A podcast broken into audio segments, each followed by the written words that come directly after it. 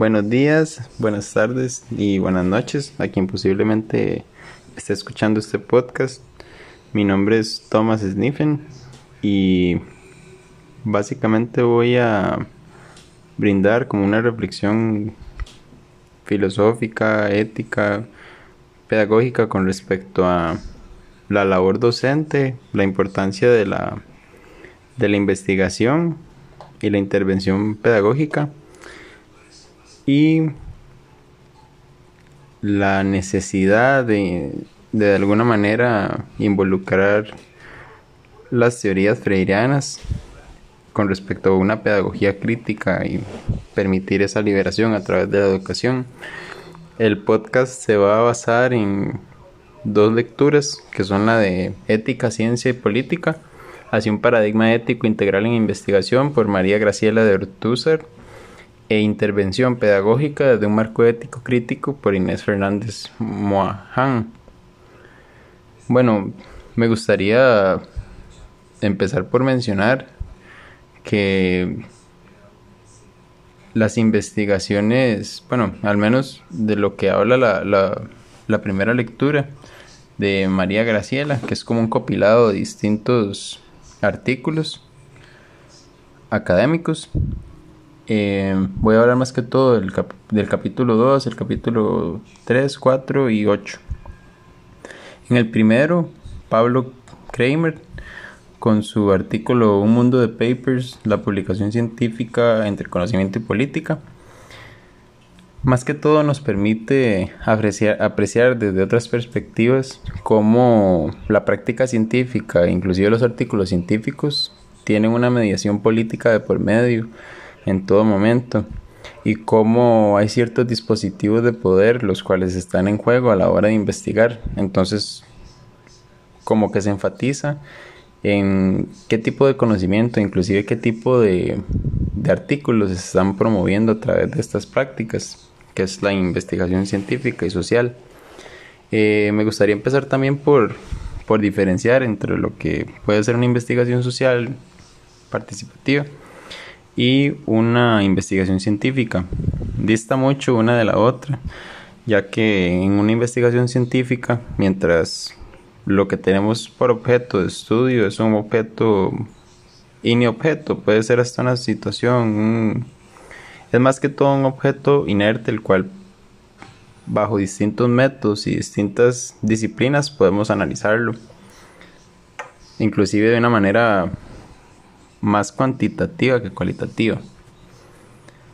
Mm, es curioso como, como el autor hace como esa diferencia entre qué es lo que se publica y cómo la ciencia puede ser reducida a simples papers, como lo menciona él, y cómo se va construyendo ese edificio que comprendemos como un conocimiento general, por así decirlo. Eh, también menciona como estamos de alguna manera sometidos a este mismo sistema donde se sigue reproduciendo mismos conocimientos, mismas teorías, pero sin esa sin ese análisis tal vez desde, desde dónde vienen estas desde dónde se gestan estas, estos intereses. Em, de alguna manera, siempre los, los papers, como lo menciona el que gana más prestigio, son los que los que son más conocidos, los que se valoran más, los que se hablan más. Muchas veces se dejan de por lado algunos autores y autoras que, que tienen mucho que decir, pero por no estar en ciertos ámbitos académicos muchas veces no se, no se brindan. Me recuerda también eh, cómo está mediada toda producción académica por este ente de poder del momento. En su momento, por ejemplo, para citar un ejemplo, con Descartes, eh, con sus meditaciones metafísicas, donde al final introduce la idea de Dios en un afán por no ser, ser asesinado, por así decirlo, por los, las élites y los poderes de ese momento. Entonces, como el papel de la controversia también juega mucho en qué se publica y qué se dice, al menos qué se piensa en este tipo de espacios. Mm, también como los papers y así siguen una lógica de, mercado donde se produce, se produce, se hacen distintas teorías para analizar ciertas cuestiones sociales, inclusive no sociales, sino simplemente ciencias naturales o exactas, pero no hay una reflexión en estas sociedades científicas. Entonces, ¿cómo se sigue una lógica capitalista de producción pero sin reflexión? Entonces es importante también mencionar eso. Hay también mencionar cómo el positivismo afectó de una manera muy grande lo que es la ciencia, bueno, lo que es la pedagogía más que todo. Eh, siento que de manera adyacente a cómo se fueron eh, llevando los descubrimientos, más que todo en esta área de la pedagogía, donde el positivismo afectó a tal manera que se empieza a a ver al estudiante como un simple objeto, un simple un simple objeto el cual hay que llenar de sus conocimientos y esto supone un gran problema para lo que es la pedagogía. Termina siendo una educación bancaria y es muy complicado. También como los descubrimientos están mediados muchas veces por ese control político y lo importante también no solo centrarnos en esa producción, sino analizar qué estamos produciendo como conocimiento. Entonces es importante analizar eso. Luego en el capítulo 3 se sigue como esta misma idea del impacto que tiene la ciencia y la tecnología en cómo pensamos en esta época actual y cómo su carácter científico es intrínsecamente político y cómo no hay forma de no verlo fuera de ello porque siempre está a la orden de lo político. Entonces el autor, bueno, los autores, que son Gabriel Bielmes, Julián Carrera y Leonardo Andrini, al principio como que nos hacen ver cómo, por ejemplo, Leonardo da Vinci en su, en su momento, en el... En, bueno, no tengo el dato del, del año, pero, por ejemplo, se, eh, son más que todo...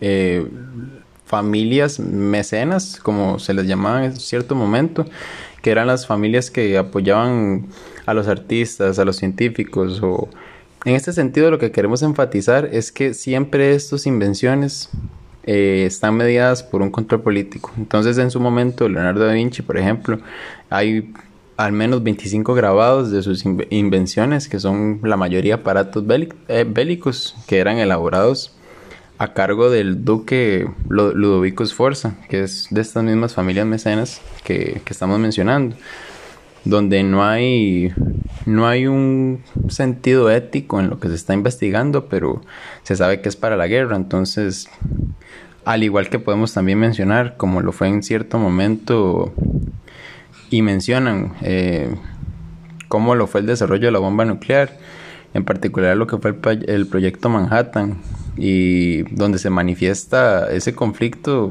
sumamente vigente entre lo que se conoce y para qué se conoce y cómo esto tuvo repercusiones en lo que fue la Segunda Guerra Mundial con la bomba atómica en Nagasaki y Hiroshima.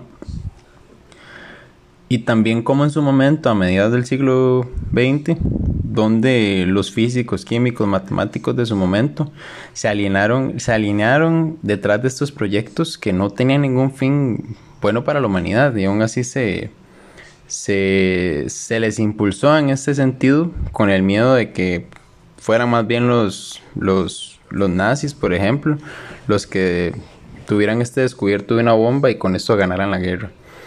Entonces es, es muy curioso y muy desesperanzador en ese sentido de saber, bueno, al menos se puede hacer mucho desde la academia como para revertir estas intenciones desde la filosofía y al menos desde una pedagogía para que no terminen en, en formas no éticas de ver el mundo. Con esto también me quiero mencionar con, con el próximo capítulo, que sería el, el capítulo 4, que es el acceso abierto, la necesidad del acceso abierto al conocimiento y la investigación en América Latina. Eh, por Carolina Unzurung-Saga y Cecilia Rosenblum. Bueno, ya como hemos mencionado, eh, los artículos científicos, inclusive la comunidad científica, está totalmente mediada por un poder político. Entonces esto eh, supone un gran problema, pero es curioso como en la Declaración Universal de Derechos Humanos En el artículo 19 específicamente se expone cómo todo ser humano está está en toda su capacidad o al menos de en su derecho a obtener información como todo individuo para poder formular su propia libertad, tener su libertad de opinión, de expresión e inclusive como lo expone, siento que muy idealmente, pero en la realidad yo siento que no se no se da. En América Latina también esto es esto es un gran problema porque por ejemplo es muy poquita el porcentaje que puede llegar a, a estas esferas como lo, lo, puede ser esta educación superior en universidades, por ejemplo. Y inclusive cómo este conocimiento está siempre mediado o rezagado en lo que serían las academias. Nunca se... Bueno, tal vez estoy hablando desde otra parte donde no he analizado muchos proyectos, eh, al menos desde mi, mi experiencia donde si este, esa investigación, más bien una investigación acción participativa, donde sea más bien la comunidad la que proponga y no que se llegue con esos ideales de, impositivos. Em, también es curioso como menciona que, como por ejemplo, las universidades públicas de América Latina, como están financiadas con fondos públicos, este mismo conocimiento científico que se crea es más bien un bien común. Entonces sería interesante analizarlo con respecto a nuestros, nuestros contextos y si realmente está mediado o si realmente es un conocimiento común y qué tan común es. Y qué tan bien común, o sea, de dónde se está mediando este conocimiento y qué se le está queriendo enseñar a estas generaciones que, que vienen. Inclusive lo podemos ver ahora en, el estado que está la educación. La educación eh, no siento que sea una generalidad de, donde haya un conocimiento general. Si bien, y es importante siento decirlo, si bien puede ser hasta la época en la cual por las tecnologías de la información tenemos más acceso a esta información, siento que estamos muy mal preparados para analizar toda esta información. Y esto conlleva graves problemas como lo son el caer en teorías conspirativas, eh, no sé, eh, fanatismos, eh, cuestiones que muchas veces por no tener herramientas para analizar, de nada me sirve a mí una, una teoría científica, por ejemplo, si no sé analizarla desde un sentido crítico. Y siento que eso mucho lo, lo presenta al menos la educación acá, donde simplemente al ser bancaria se, se estanca. Y bueno, dicho esto, ahora entramos a lo que sería la segunda lectura, que sería con, con la siguiente autora, que es Inés Fernández Mouján, que sería la lectura 2 que voy a hacer para este podcast.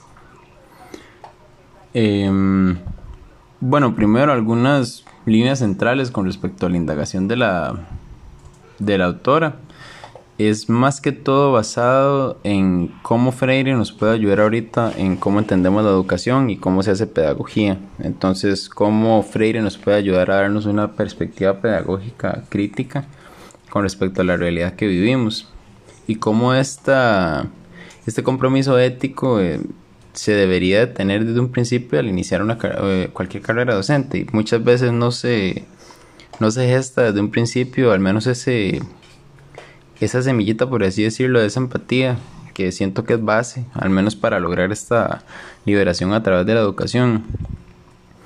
Eh, bueno, como menciona la, autora, para que haya una toma de posición no se puede hacer sin que haya una horizontalidad, al menos en ese compromiso con ese otro.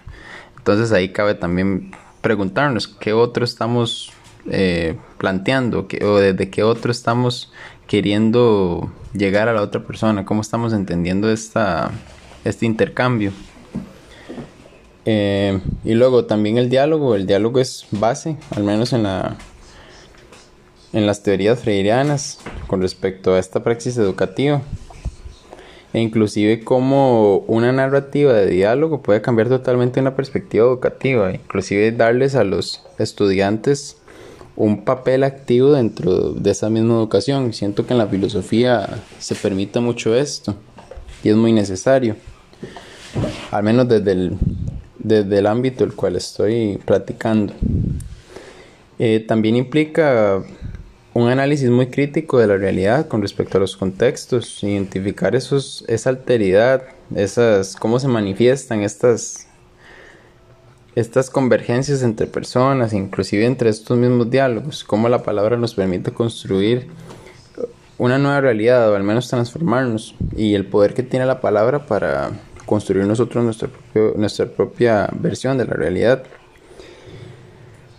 Si bien hay mucha, no sé, mucha problemática, al menos hablando desde, desde este aspecto reflexivo con respecto a la educación en el país, eh, tiene que haber una mayor, un mayor compromiso, al menos con estas, con estas poblaciones, como lo pueden ser eh, jóvenes de hasta los 17 años, por ejemplo, de ahí en adelante.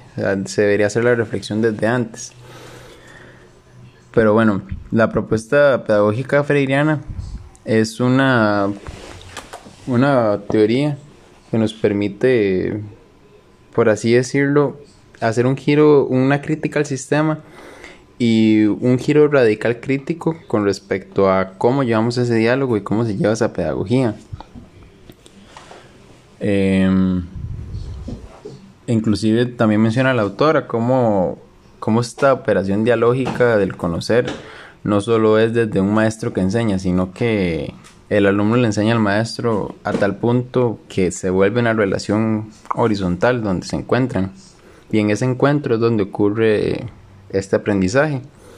Al menos como lo señala Dussel en, en el mismo texto, que Freire no es un simple pedagogo, es un educador de la conciencia ético-crítica, de las víctimas de los oprimidos, los condenados de la tierra en comunidad. Entonces, con esta cita siento que, que tenemos una gran labor, al menos en el ejercicio de la docencia, eh, y nos bueno, me pregunto yo, ¿cómo puede haber conciencia si no se provoca? No, ¿cómo, ¿Cómo puede haber una conciencia si no se provoca desde las mismas clases? Y también es un problema ya cuando caemos a la realidad. Y por ejemplo, al menos en, en, mi, en mi asignatura, que es por ejemplo la filosofía, cómo en espacios tan reducidos de tiempo se puede lograr esa misma crítica, al menos esa misma conciencia o lo que se quiere llegar a dar a entender a los estudiantes. Pero bueno, eh, entonces nos menciona la, la, autora desde dónde podemos partir. Entonces, ya que tenemos estos datos de Freire, ¿cómo podemos llevarlos a la práctica? ¿Cómo en la misma formación de educadores y educadoras se puede plantear esta problemática? Entonces siento que, que desde la pregunta, como nos menciona Freire en muchos de sus escritos, es la pregunta la que conduce como esa respuesta que se busca. Inclusive en, su libro de la pedagogía la pregunta menciona cómo, cómo la pregunta puede ser este motor que nos lleve a buscar esa verdad, pero a partir de nosotros mismos. Y bueno, ya hablando de la pregunta, hay, hay algunas preguntas que yo siento que muchas veces en la educación no se, no se plantean muchos docentes. Y es precisamente el problema el cual presentamos, que no hay reflexión, no hay, no hay una manera crítica de mirar la realidad, sino que se, se toma por algo que no es. Entonces se cosifica la tarea. Entonces no debería ser esto. Inclusive una lógica de mercado como la vivimos eh, vuelve de la educación eso y no más. Entonces la necesidad de retomar esos espacios. Entonces con las preguntas, ¿con quién educo? ¿Por qué educo? ¿Para qué educo? Preguntas que, que deberían ser la médula de, un trabajo docente. Entonces, también, ¿qué sentido le damos a la situacionalidad del pensar? ¿Qué lugar ocupa el diálogo en nuestra tarea cotidiana? ¿Cómo nos interpelan las palabras? Y los silencios del otro.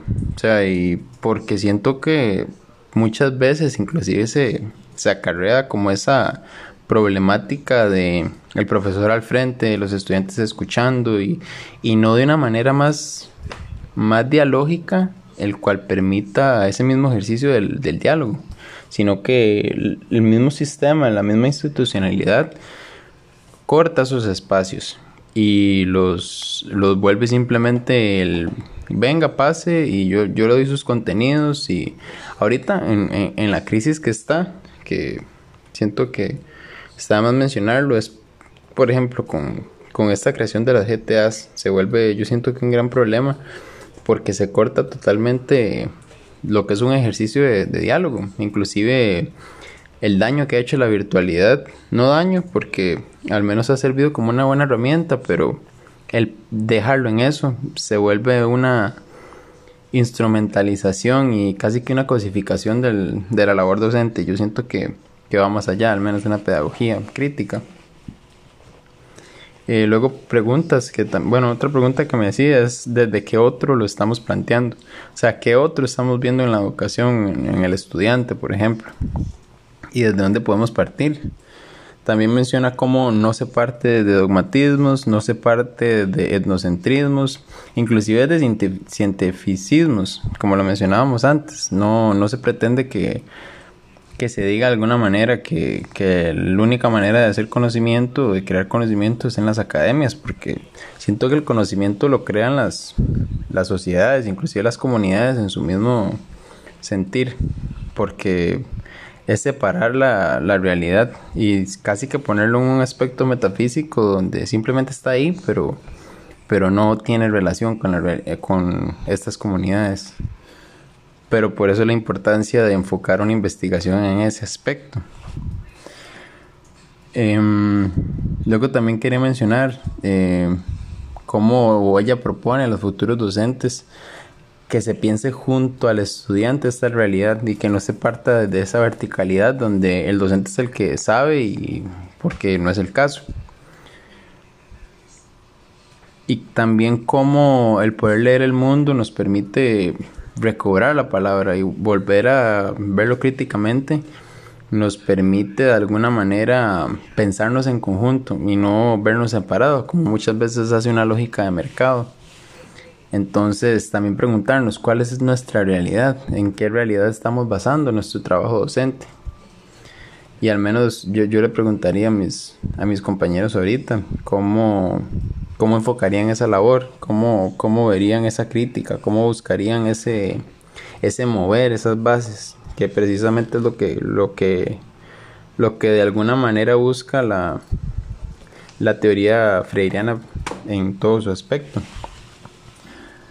Eh, pero bueno, esa transversalidad no es una tarea que, se le ocupe solo una persona, sino que siento que es algo más, más, más comunal, más grupal, en el sentido de que requiere un compromiso de todos, porque va más allá y va un bien para todos, en ese caso, los que se involucran en el sistema educativo. Entonces, bueno, ¿qué se puede hacer entonces? Ya, ya sabemos esto, ¿cómo, cómo, cómo actuamos? Entonces la, autora nos invita como a partir de estas consideraciones eh, a mirar de una manera crítica este contexto de, de, discusión y volver esa discusión un proceso de creación y de transformación. Inclusive como en la educación se centra ese foco muchas veces en lo que son los procesos, pero no muchas veces en cómo se está haciendo estos procesos culturales al menos en Latinoamérica, muchas veces se ven interrumpidos. E inclusive cómo el enseñar es una praxis ético-crítica y perder eso de vista en la labor docente es cosificar su, su función y volverlo simplemente un instrumentalismo. En algún momento con esa, con esa narrativa inclusive se puede prescindir del, del maestro, de la maestra. Y ya vemos los problemas que puede significar esto se pierde una humanidad totalmente. Eh, inclusive, bueno, vuelve a exponer cómo el acto de preguntar asume la interrupción, el quiebre, el cuestionamiento, el poner en duda, es el poder explicador de la enseñanza. Entonces, de alguna manera, cómo las preguntas suponen la búsqueda de algo que falta. Entonces, como yo a través del preguntar, yo puedo encontrar eso que estoy buscando. Eh, no hay algo, no hay algo encontrado, porque el momento que lo encuentro, esa no es la idea, sino que la pregunta permita que el camino se vaya construyendo a través de sí. Luego, cómo es importante la dialéctica también. Pero bueno, ahí también, ya como reflexionando con respecto a, todo esto que venimos hablando, la importancia de proponer estos espacios educativos como un acto de reflexión ante la situación que vivimos con el planeta. Es realmente serio lo que está ocurriendo.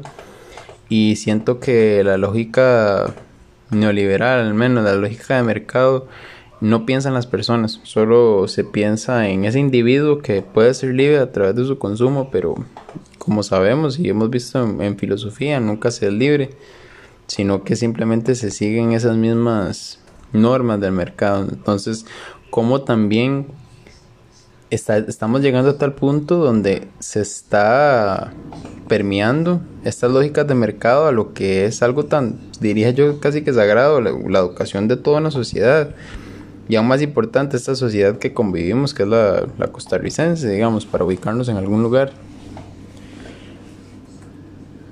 Entonces, la, vemos como la tarea docente es, es, algo realmente de ponerle cuidado y siento que con estas lecturas y con esto que menciona la, la, la segunda autora, al menos nos, nos, permite realizar una reflexión crítica con respecto a cómo se hace la labor docente y el peso que tenemos sobre nuestros hombros para hacer de alguna manera un proceso transformador y liberador. Pero bueno, para no alargarnos más, eh, eso sería por mi parte. Un caluroso ahí saludo para los que nos estén escuchando aún. Y me despido. Buenas noches y buenas tardes y buenos días dependiendo de donde nos estén sintonizando. Muchas gracias.